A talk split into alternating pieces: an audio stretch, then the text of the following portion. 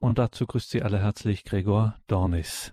Doch heute beschäftigt uns wieder das Thema Zweisamkeit mit Gott, das Thema Einsamkeit und wie führen wir da unser Leben mit Gott, wenn wir einsam sind, wenn wir die Erfahrung der Einsamkeit machen mit all den Anfechtungen, die das im geistlichen Leben bedeuten kann. Dazu hören wir auch heute wieder Dr. Margarete Eirich, die in unserem Studio in Balderschwang ist. Grüße Gott, Frau Dr. Eirich. Grüß Gott, Herr Dornis, und ein herzliches Willkommen an alle Hörerinnen und Hörer. Liebe Hörerinnen und Hörer, Margarete Eirich ist promovierte Theologin, die in Würzburg studiert hat und lange Zeit mit wissenschaftliche Mitarbeiterin an der Theologischen Fakultät der Uni Trier war. Schauen Sie auch in die Details zu dieser Sendung, da finden Sie weitere Hinweise. Frau Dr. Eirich muss ich dazu sagen, auch als Hinweis für die Hörerinnen und Hörer, jeder Ihrer insgesamt ja drei Vorträge zu diesem Thema spricht immer für sich selbst. Also man muss jetzt nicht den ersten Teil gehört haben, um den zweiten zu verstehen heute. Aber trotzdem, vielleicht lohnt sich ein kleiner Rückblick auf das, was Sie in dem ersten Teil gesagt haben in der letzten Sendung. Ja, Ausgangspunkt war einfach die Frage, ähm, sind wir allein? Und das war eben meine ähm, mein Leitgedanke und dazu kann ich natürlich als Theologin nur sagen, natürlich sind wir nicht allein, sondern Gott wohnt in, seit der Taufe in uns. Der Schwerpunkt der letzten Sendung war einfach, dass Gott eine unendliche Sehnsucht nach uns hat. Das zeigt sich schon im Alten Testament und dann im Neuen Testament. Das war von mir dann biblisch dargelegt was mir einfach ein Anliegen war, in diese Zweisamkeit, in diese Beziehung zu Gott hineinzukommen, was ja die Berufung aller Menschen ist. Es findet sich übrigens, das, darüber stolperte ich dann bei der Vorbereitung des Vortrags, auch ähm, im Motto des Radios Leben mit Gott, wobei es vielleicht noch mal ein Stück mehr das Beziehungsgeschehen ausdrückt, wenn man eben das dann unter Zweisamkeit fasst. Und das ist mein Anliegen. Sie haben im ersten Teil Zweisamkeit mit Gott haben Sie einen erstaunlichen Satz gesagt, nämlich seien Sie ruhig allein, aber seien Sie nicht einsam. Und jetzt dieses, ja, seien Sie ruhig allein, könnte man sich fragen, also gerade Gemeinschaft ist ja für uns doch etwas ganz Fundamentales und äh, Bedeutungs, äh, haben Sie, stellen Sie sich damit quasi gegen unsere ganz natürliche Sehnsucht nach menschlicher Nähe? Nein, das steht, natürlich liegt es in der Natur des Menschen, dass wir uns nach menschlicher Nähe sehnen. Also darum geht es mir natürlich nicht, sondern mir ging es einfach darum, dieses Beziehungsgeschehen, das wir eingehen sollen seit der Taufe. Wir sind berufen, mit Gott in Beziehung zu treten, einfach das herauszuarbeiten. Und da ist natürlich gerade auch das Alleinsein eine Chance, dass wir in die Stille gehen können, weil nur in der Stille können wir auf ihn, auf Gott hören. Und umso mehr eben wir dann allein sind, ist eben auch diese Chance da, mit ihm zu sprechen. Und deswegen kam ich eben zu diesem Satz, seien wir ruhig allein, aber seien wir nicht einsam. Und im heutigen zweiten Teil zu diesem Thema Einsamkeit beziehungsweise Zweisamkeit mit Gott. Worum wird es heute gehen? Ja, heute will ich das noch konkreter machen. Überschrift von der ersten Sendung war vielleicht Gottes liebende Sehnsucht nach dem Menschen und heute geht es einfach darum, wie wir diese Beziehungspflege einfach weiterführen können und immer mehr mit ihm die Verbindung pflegen und aufrechterhalten können. Und da spielt natürlich das Gespräch mit Gott eine ganz große Rolle. Natürlich ist das ein Weg, ein Übungsweg und das ist genau der Inhalt von der heutigen Sendung. NDS also, und das ist nicht zu viel verraten, das haben wir jetzt schon gemerkt, wieder um etwas sehr Wesentliches geht. Wir freuen uns sehr, Ihnen zuzuhören, sind sehr gespannt auf Ihren Vortrag. Margarete Eirich. Wie können wir immer mehr aus der Einsamkeit menschlichen Lebens in die Fülle der Zweisamkeit mit Gott eintreten? Ich gebe zu, das ist nicht ganz einfach. Es ist sicherlich ein Weg, der bis zum Lebensende andauern wird. Es ist ein Einüben, immer mehr aus dem eigenen Kreis der Selbstbezogenheit herauszutreten, ihn zu einem Du in eine Beziehung mit dem lebendigen Gott, in eine Zweisamkeit mit ihm, dem uns unendlich liebenden Gott. Bevor ich nun aber weiter darüber spreche, möchte ich erst den Herrn, den eigentlichen Lehrer, bitten, uns dies zu lehren, uns in das großartige Geschehen der Zweisamkeit mit ihm einzuführen. Himmlischer Vater, du hast uns deinen Sohn gesandt, dass er uns von deiner unendlichen Liebe kündet. Liebender Vater, du hast uns deinen Sohn gesandt, dass er uns vorlebe, mit dir in Gemeinschaft zu leben. So bitten wir dich, sende uns den Heiligen Geist, den Lehrmeister und Beistand, auf dass er uns in dieses großartige Geschehen führe, der Gemeinschaft mit dir, unserem Vater, und Jesus, deinem Sohn, unserem Bruder und Herrn. Bitte sende uns den Heiligen Geist, den Beistand, auf dass er uns lehre in stetem Gespräch mit dir, dem in uns wohnenden Gott zu bleiben. Maria, du Gnadenvermittlerin, bitte ergänze, was uns an Hingabe und Vertrauen fehlt. Kennst du wirklich Jesus, den Lebendigen, nicht von Büchern, sondern daher, dass du bei ihm bist in deinem Herzen? Diese Frage stammt von niemand Geringerem als von der heiligen Mutter Teresa. Sie stellt die Frage, ob wir eine lebendige Beziehung zu Jesus haben. Ja, kennen Sie Jesus? Pflegen Sie eine Freundschaft mit ihm? Mutter Teresa rät dazu, ihn in unserem Herzen zu besuchen und bei ihm zu sein. Nun, ich gebe zu, das ist nicht ganz einfach und bedarf der Übung. Auch ich selbst als Braut Christi muss mich immer wieder aufs Neue darin einüben, mit Gott zu reden, mit ihm eine Beziehung zu pflegen ich muss in das Gespräch mit Gott eintreten und es pflegen. Ich muss mich immer wieder darin einüben, meine Zweisamkeit mit Gott zu pflegen. Es ist wohl wie bei menschlichen Beziehungen. Es bedarf der regelmäßigen Einübung in einen Austausch, in ein Miteinander. Es bedarf einer Beziehungspflege. Es bedarf eines regelmäßigen Austausches, auch mit Akten der Liebe. Es bedarf einer regelmäßigen Einübung in die Zweisamkeit. Wie wichtig aber das Gebet, das regelmäßige Gespräch mit Gott ist, bringt Mutter Teresa treffend auf den Punkt. Sie sagt, dass wir ohne Gebet verdorren, ja, kein Leben mehr in uns ist. Das Bild vom Weinstock aufgreifend sagt sie, wenn wir das Gebet vernachlässigen, wenn der Zweig also nicht mit dem Weinstock vereint bleibt, wird er verdorren.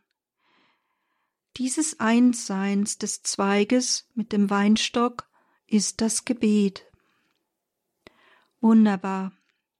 Das Gebet ist die Verbindung mit Christus, dem Weinstock.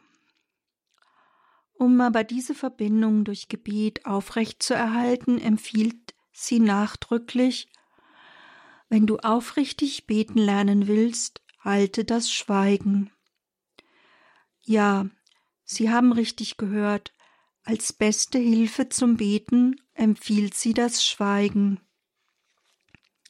Es empfiehlt sich für das Gespräch mit Gott ganz konkret in die Stille zu gehen einen stillen Platz zu suchen. Dann heißt es still zu werden, denn Gott ist ein Freund der Stille. Er wartet auf uns in der Stille, um zu uns zu sprechen und uns zuzuhören. Mutter Teresa formuliert dies wieder wunderbar wie folgt. In der Stille unserer Herzen spricht Gott von seiner Liebe. Mit unserer Stille erlauben wir Jesus uns zu lieben. Ich wiederhole noch einmal diese schönen Worte der großen heiligen Mutter Teresa.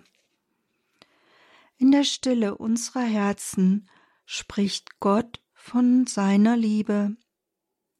Mit unserer Stille erlauben wir Jesus uns zu lieben. Der Priester, der Mutter Teresa oft begleitete, Pater Leo Maasburg, nennt als ihren zentralen Satz ihre Beschreibung von Gebet. Gott spricht in der Stille unseres Herzens und wir lauschen dann aus der Fülle unseres Herzens sprechen wir, und er lauscht. Das ist Gebet. Auch an anderer Stelle ermahnt Mutter Teresa eindringlich, auf Gott im Schweigen zu hören. Denn wenn das Herz von anderen Dingen voll ist, kann man nicht Gottes Stimme hören. Lauscht man aber in der Stille des Herzens, nach der Stimme Gottes, dann ist das Herz voll von Gott, wie Maria voll der Gnade gewesen ist. Soweit die schönen Gedanken der Mutter Teresa. Manche könnten nun einwenden, man könne Gott nicht so deutlich hören. Wenn man regelmäßig und oft mit ihm spricht, und sich immer mehr auf ihn ausrichtet, dann kann man ihn immer deutlicher verstehen. Dafür ist es eine große Hilfe, sich aus dem Lärm in die Stille zur Zweisamkeit zurückzuziehen. Gott antwortet auch durch äußere Fügungen und Ereignisse, durch Gedanken oder inneren Impulse, die er uns eingibt oder einfach durch ein Wort der Schrift. Es ist ein Übungsweg, wie auch unser Christsein ein Lernweg ist. Es ist ein Übungsweg, mit ihm zu leben. Mit Gott ist dein Leben nicht mehr einsam. Diesen treffenden Satz sprach Kardinal van Thuan der für 13 Jahre im Gefängnis saß, davon neun Jahre in Isolationshaft. Mit Gott ist dein Leben nicht mehr einsam. Auf einem der Kalenderblätter, die man aus seiner Gefängniszelle herausschmuggelte, bringt er es ganz einfach und knapp auf den Punkt. Wo ist Gott? Gott ist im Himmel, so die Antwort, die man den Kindern leider im Religionsunterricht gibt. Gott ist in dir, wie wahr, wie beglückend, wie lebensnah. In der Taufe und Firmung hat Gott in uns Wohnung genommen. Er lebt in mir. Wenn er mir so nahe ist, dann lebt er auch stets mit mir. Er erlebt alle meine Freude und mein Leid, er teilt allen Kummer und Schmerz mit mir. Alles ist auch in seine Freude und sein Leid. Mein Kummer und Schmerz ist auch sein Kummer und Schmerz. So ist es eine Hilfe, den Tag immer wieder zu unterbrechen und sich ganz auf ihn auszurichten sich in seinen Blick zu stellen, ihm alle Sorgen und Freude zu sagen, ganz bei ihm zu sein. Pflegen wir diesen Umgang mit ihm, erneuern wir die in der Taufe erhaltene Gnade der Gotteskindschaft durch Gebet und durch ganz bewusste Akte der Erneuerung. Nehmen wir täglich das Weihwasser, das wir sicher schon in unserer Wohnung aufgestellt haben. Nehmen wir es ganz bewusst und erneuern wir beim Kreuzzeichen mit dem Weihwasser die Taufe, das Kindsein Gottes und das ihm ganz gehören. Das Weihwasser solle uns aber auch daran erinnern, dass wir in den Liebesfluss des dreifaltigen Gottes hineingenommen sind. Erneuern wir beim Bekreuzigen dieses hineingenommen worden sein in diese dreifaltige Liebe. Erneuern wir unser Ja, unser Ja, Gott zu gehören. Pflegen wir den regelmäßigen Austausch im persönlichen Gespräch mit ihm. Mein vertrauensvoller und regelmäßiger Umgang mit ihm führt zu einem immer vertrauteren Umgang und einem immer besseren Verstehen von dem, was er mir sagen will.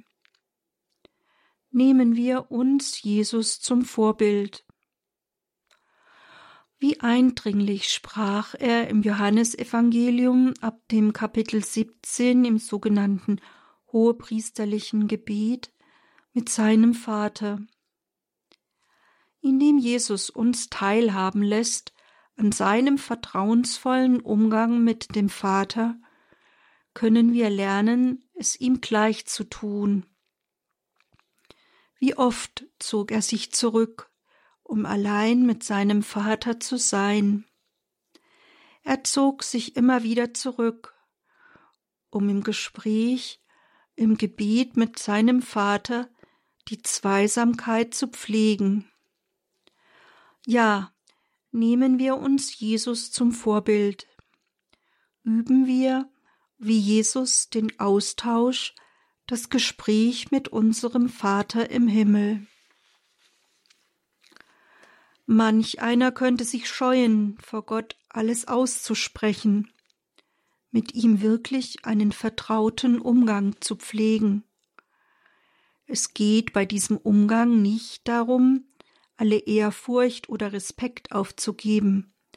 Nein, es geht darum, uns Jesu Umgang mit seinem Vater als Vorbild zu nehmen.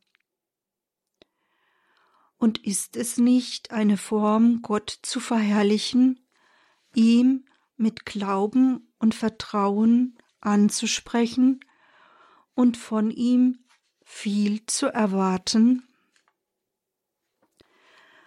Bischof Hämmerle hat dazu sehr schöne Gedanken formuliert. Für ihn ist das Beten ein Loslassen seiner selbst und eine bewusste Hinwendung zum Du Gottes. Wörtlich sagt er Gott sagt so lebendig und so ganz du zu uns, dass auch wir zu ihm du zu sagen vermögen.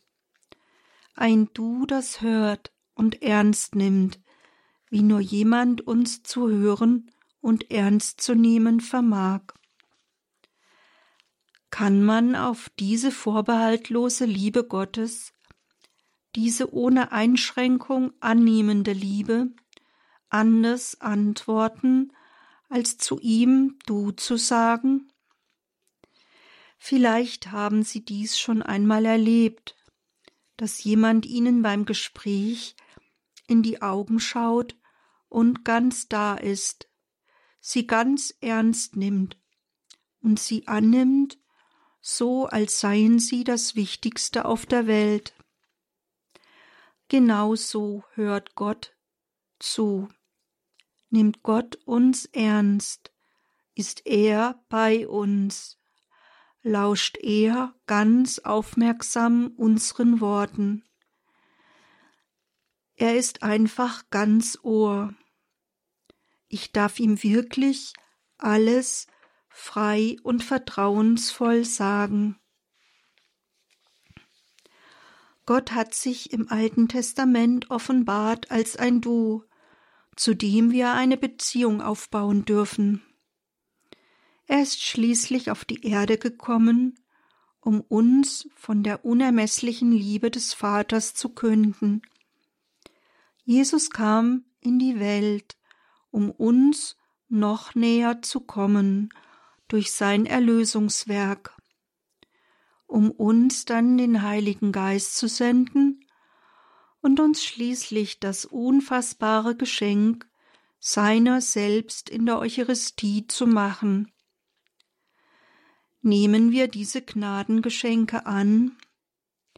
Treten wir wirklich mit ihm in Beziehung? Bitten wir um die Hilfe des Heiligen Geistes?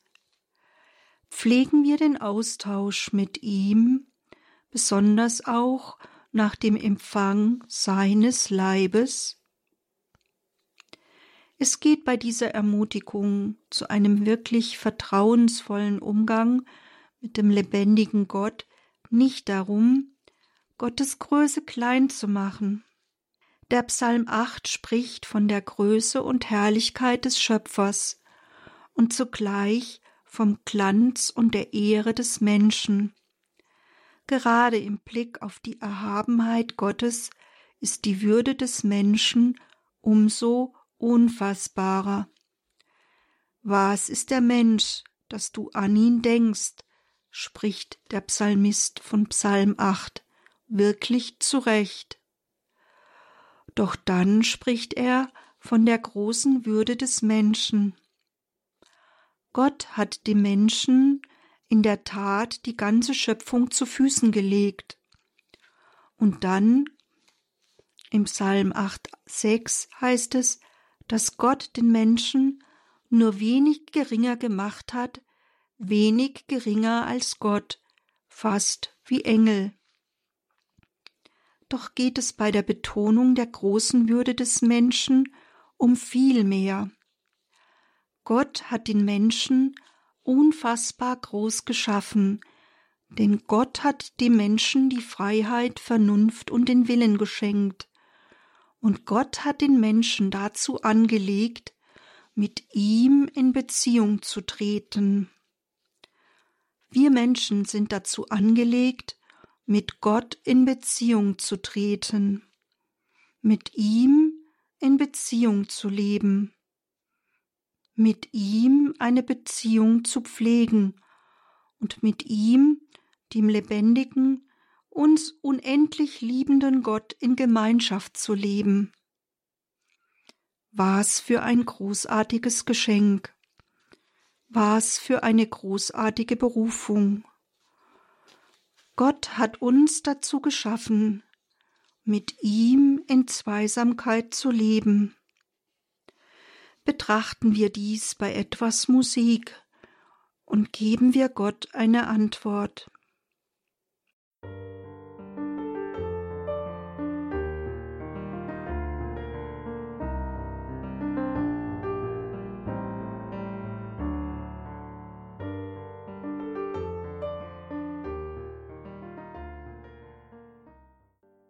Die Kirchenlehrerin, die heilige Therese von Avila, eine wirkliche Expertin zum Gebet, empfiehlt für dieses Leben mit Gott ein freies, vertrautes Sprechen mit dem lebendigen Gott.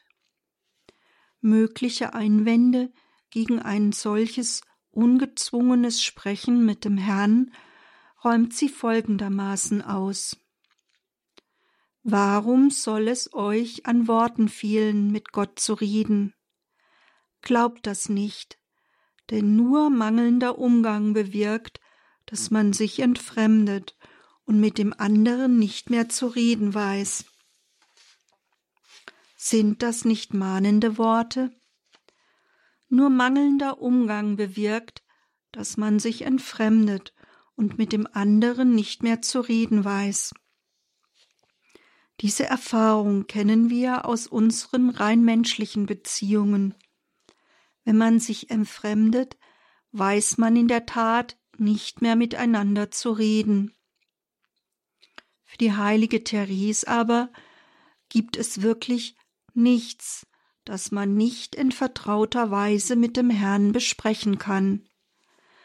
Immer wieder empfiehlt sie, den Herrn sei es auf einem Bild, sei es in seinem Innern anzuschauen und mit ihm zu sprechen. Unverblümt ergänzt sie. Damit meine ich jedoch keine fertigen Gebete, sondern freies Sprechen, wie euer Herz es euch eingibt, denn das schätzt er sehr hoch. Hier muss ich einen persönlichen Einwurf machen. Manchmal habe ich den Eindruck, dass das rein mündliche Gebet vorformulierter Texte die Gefahr in sich birgt, dass keine persönliche Gottesbeziehung aufgebaut wird. Es wird viel ausgesprochen, aber keine persönliche Beziehung zum Du Gottes aufgebaut. Auch Pater Burb moniert in seinem Buch zum Gebet analog, dass beim mündlichen Gebet die Gefahr bestünde, dass es nicht zu einer persönlichen Entscheidung komme und zu oberflächlich bleibe. Ich habe dieses Problem angesprochen, weil es wirklich ein Hindernis sein kann für eine echte Gottesbeziehung. Gut, in Phasen der Trockenheit kann es eine große Hilfe sein, langsam ein Gebet wie das Vaterunser zu sprechen. Doch geht es bei dem Gesagten einfach darum, wirklich regelmäßig das auszusprechen und frei zu formulieren, was uns das Herz eingibt. Bei Matthäus im sechsten Kapitel lesen wir ferner, dass es nicht darum geht, zu plappern wie die Heiden, die meinen, sie werden nur erhört, wenn sie viele Worte machen. Matthäus 6, 7. Es geht nicht um wortreiches Geplappere mit der Haltung, dass Gott erst durch viele Worte bewegt wird. Nein, Gott weiß um alles, und so braucht er nicht durch viele Worte auf unsere Anliegen aufmerksam gemacht zu werden. Gott hört und lauscht und sehnt sich nach unserem vertrauensvollen, liebenden Austausch mit ihm. Dafür empfiehlt es sich immer zuerst, sich seiner Gegenwart bewusst zu machen, sich ganz auf ihn auszurichten und die ganze Aufmerksamkeit mehr auf ihn als auf die eigenen Worte zu richten. Leider kann ich nun nichts mehr zur Gebetsentwicklung weiterführen. Der heilige Johannes vom Kreuz und die heilige Teresa von Avila haben aber dazu neben vielen anderen Bedeutsames geschrieben.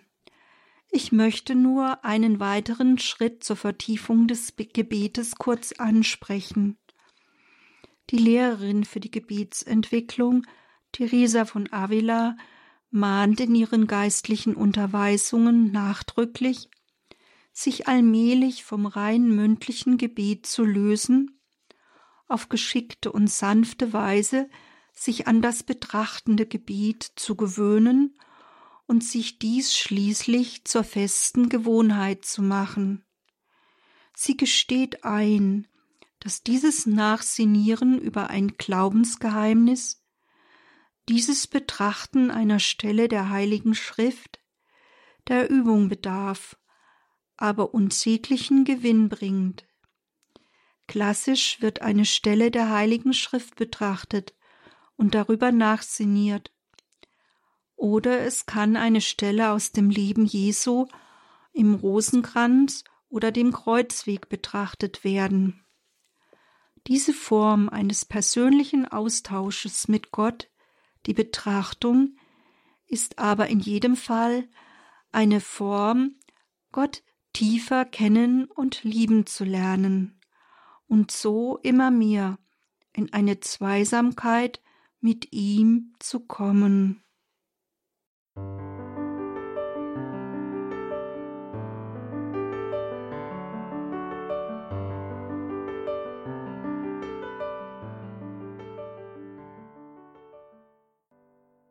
Zweisamkeit mit Gott, auch heute Thema hier in dieser Sendung. Gestern, am heutigen Abend und am kommenden Dienstag denkt die Theologin Dr. Margarete Eirich für uns über dieses Thema nach Zweisamkeit mit Gott.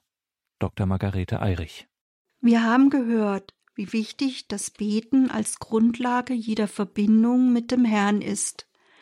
Wir haben gehört, dass wir einen vertrauten Umgang mit dem himmlischen Vater pflegen dürfen, ihn ansprechen dürfen als ein Du. Wie aber können wir in einen beständigen Austausch mit dem himmlischen Vater gelangen?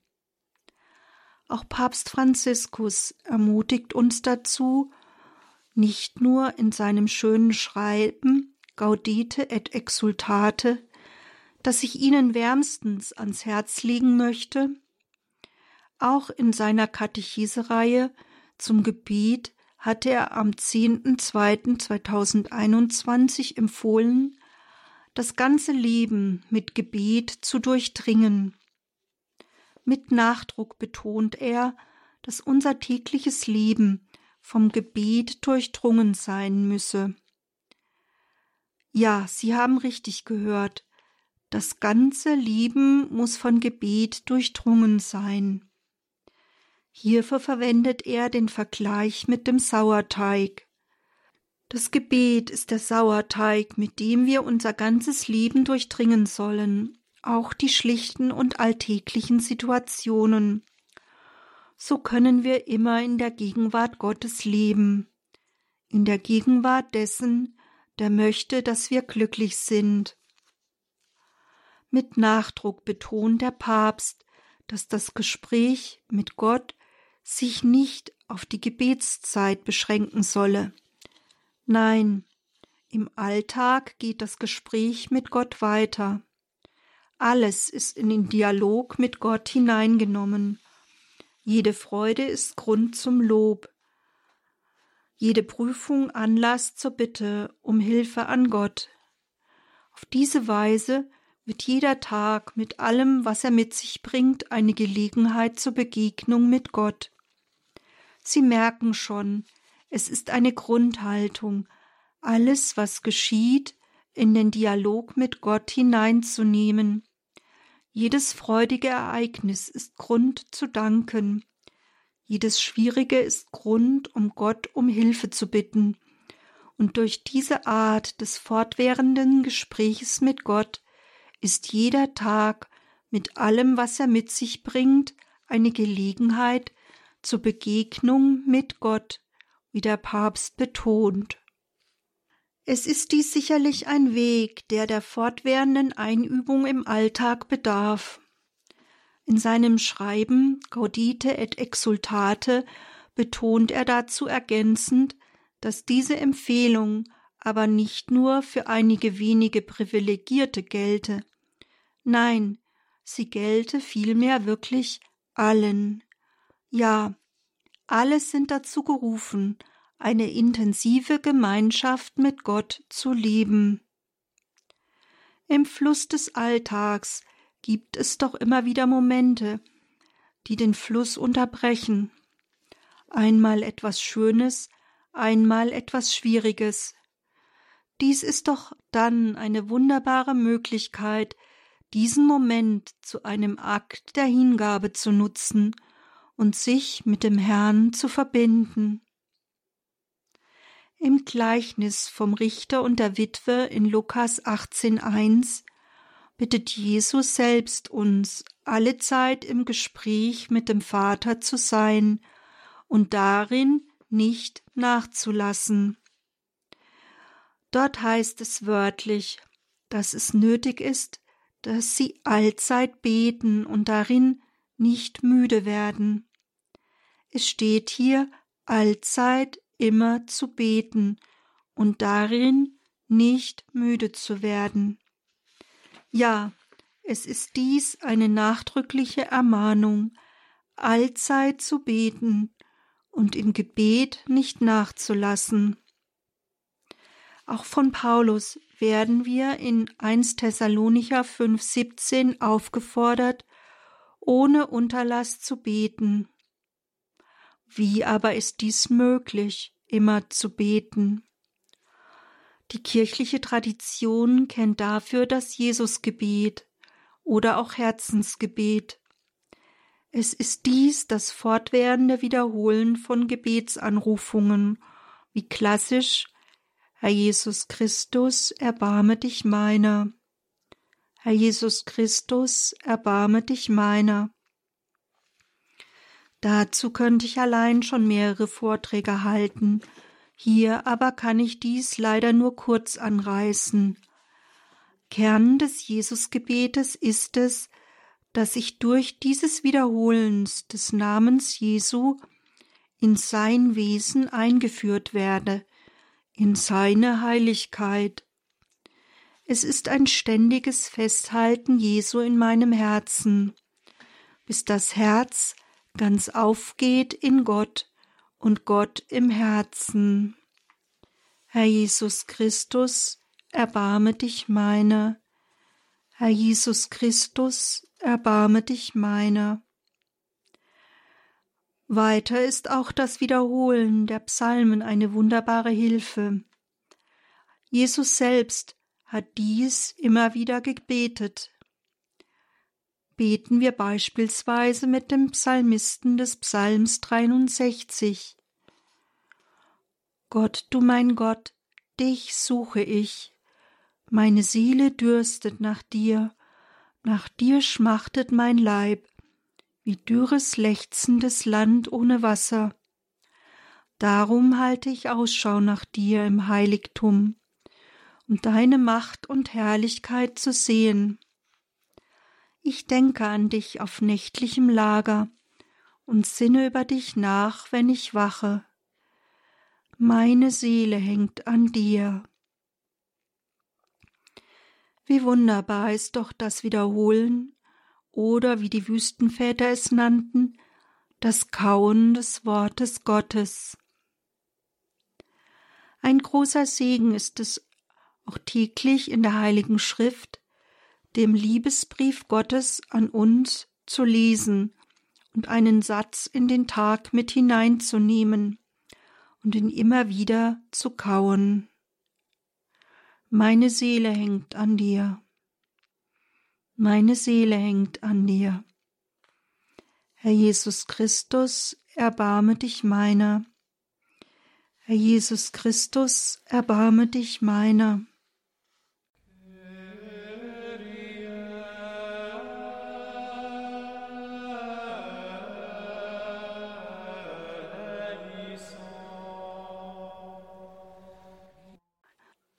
Markus 1, 29 bis 31 hören wir, wie Jesus bei Petrus zu Hause sein darf. Dort hören wir, wie zu Jesus gesagt wird, dass die Schwiegermutter krank sei. Und Jesus heilt sie ohne viel Aufhebens. Wir sehen, dass wenn Jesus zu Hause sein darf, dann geschieht Heil. Wenn Jesus bei mir zu Hause sein darf, dann wird vieles, wird alles heil. Darf auch bei mir die Quelle allen Heiles, darf auch bei mir Jesus zu Hause sein? Darf er bei mir Wohnung nehmen? Darf er bei mir schalten und walten? Vertraue ich ihm? Darf er in mir handeln?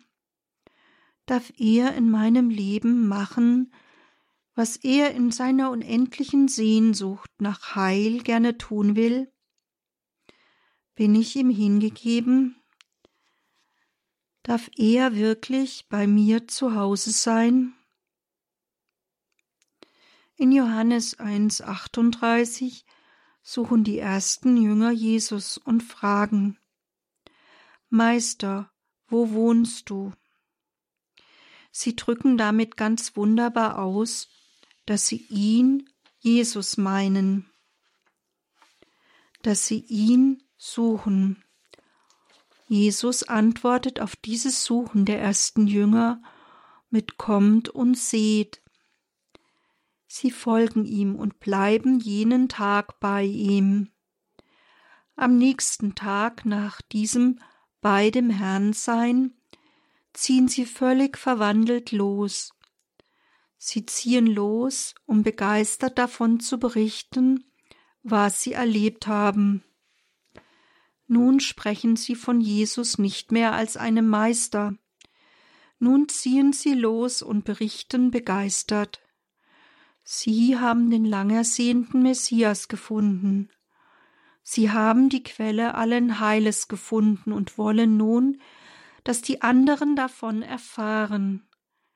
Sie waren beim Messias. Sie haben das Heil gefunden, und das hat sie verändert. Nehmen auch wir Wohnung bei ihm, geben auch wir ihm Wohnung bei uns, so dass er Heil schenken kann. Vertraue ich aber Jesus wirklich ganz? Vertraue ich, dass er in seiner unendlichen Liebe das Beste für mich will? In uns sitzt vielfach das Misstrauen menschlicher Verletzungen. Doch wenn Gott die Liebe ist, wenn Jesus derjenige ist, der sich aus Liebe zu mir am Kreuz hingegeben hat, dann kann er wohl nur das Beste für mich wollen. Dieses Vertrauen zeigt sich auch in meinem Gebet, in meinem Austausch mit ihm. Ich vertraue, dass er alles in seinen Händen hat und alles vermag. Ich vertraue, dass er das Beste für mich will. Er darf so handeln, wie er es in seiner unendlichen Liebe als das Beste ansieht. Ich überlasse es wirklich ihm, wie er auf meine Bitte hin antwortet. Nicht immer fällt es uns aber leicht, im Gespräch mit ihm zu sein. Es gibt neben der bereits angesprochenen fehlenden Stille wirklich sehr viele und unterschiedliche Gebetsschwierigkeiten. Hier möchte ich auf das sehr gelungene Buch von Pater Burb zum Gebet mit dem Titel Tür nach innen verweisen.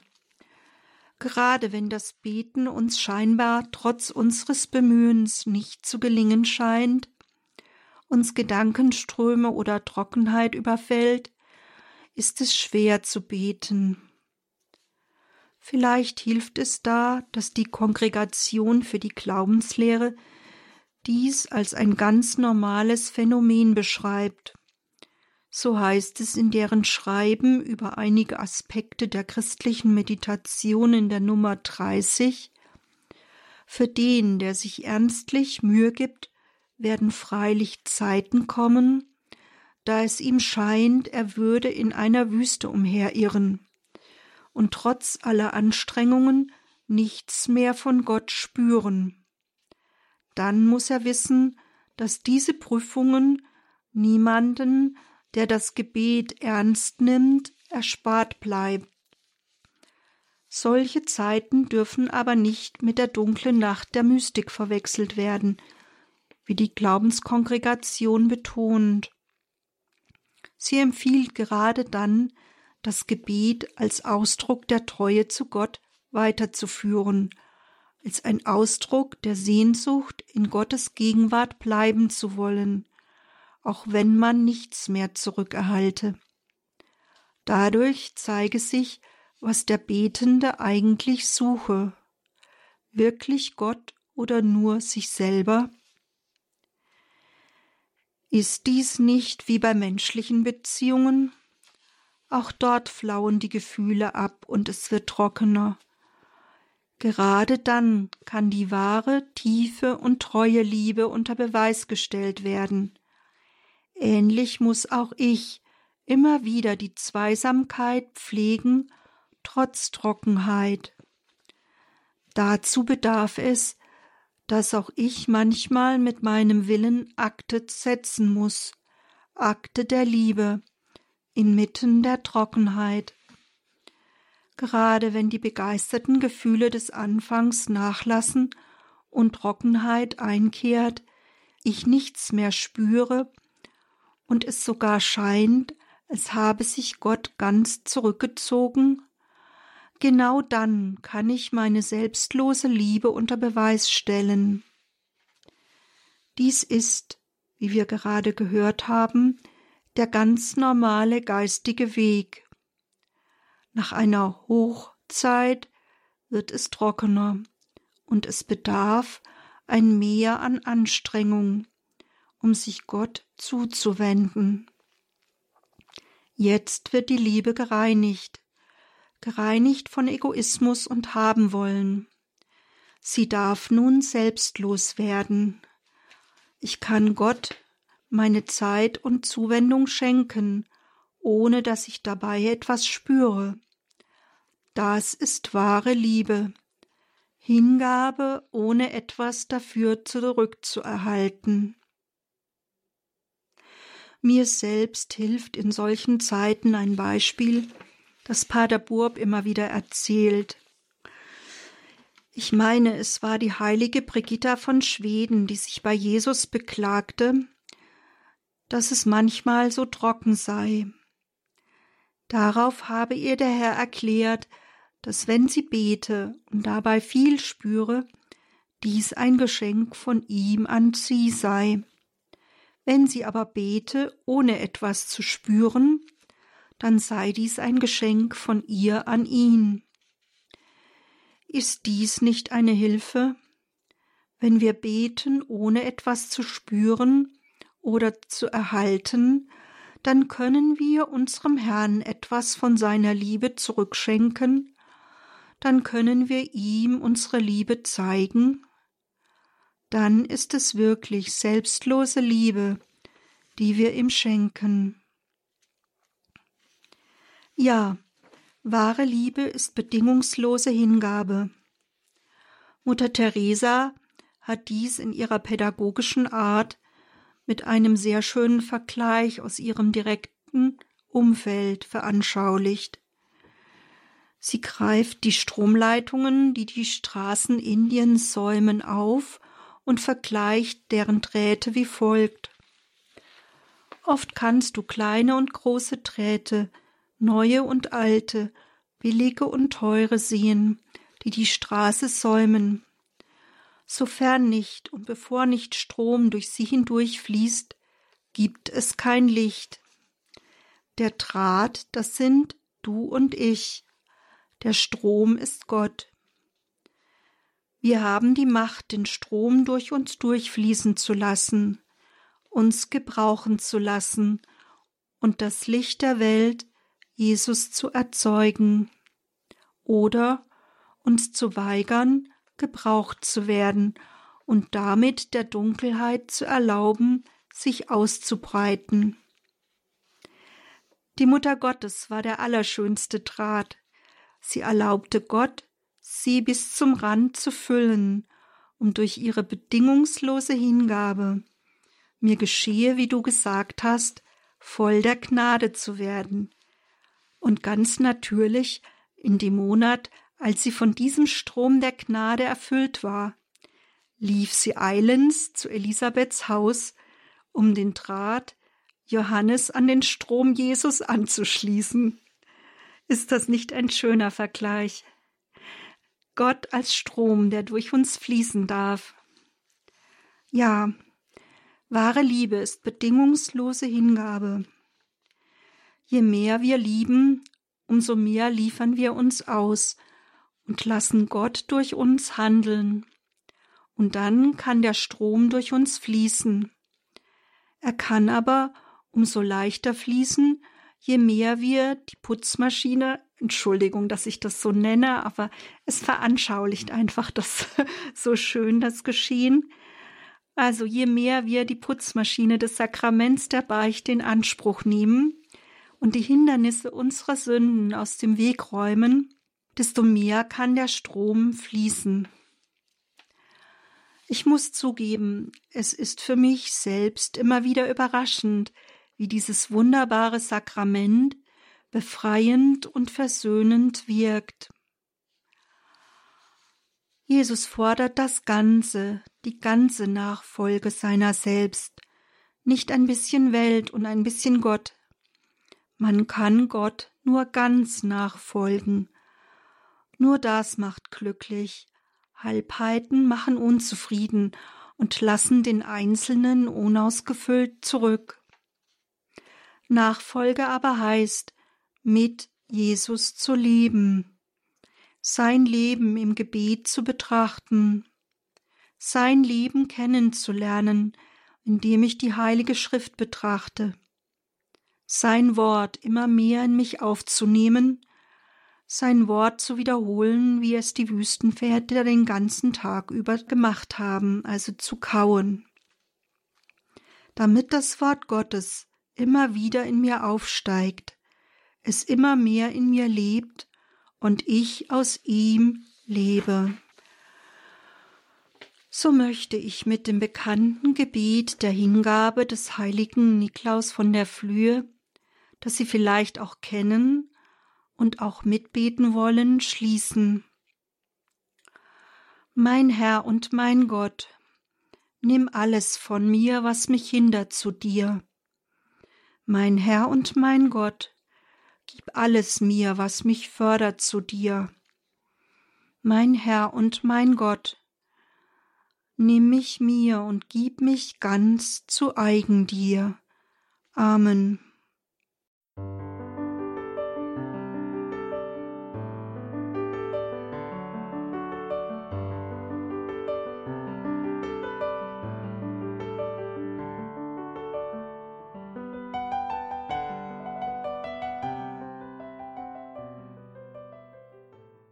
Die Theologin Dr. Margarete Eirich war das mit dem zweiten Teil ihrer Meditation, ihrer Betrachtung, ihrer theologischen Durchdringung unseres ganz persönlichen Lebens mit Gott. Zweisamkeit mit Gott haben wir diese Reihe überschrieben. Gestern der erste Teil, dies war der zweite Teil, am kommenden Dienstag dann der dritte Teil. Liebe Hörerinnen und Hörer, tiefe, wichtige Gedanken von Dr. Margarete Eirich. Das lohnt sich auf jeden Fall nachzuhören. In unserer Mediathek können Sie das abrufen auf horeb.org beziehungsweise überall, wo Sie mit Ihrem mobilen Endgerät unterwegs sind in der Radio Horeb App. Und wenn Sie das möchten, gibt es natürlich auch ganz klassisch kostenlos eine CD bei unserem CD-Dienst.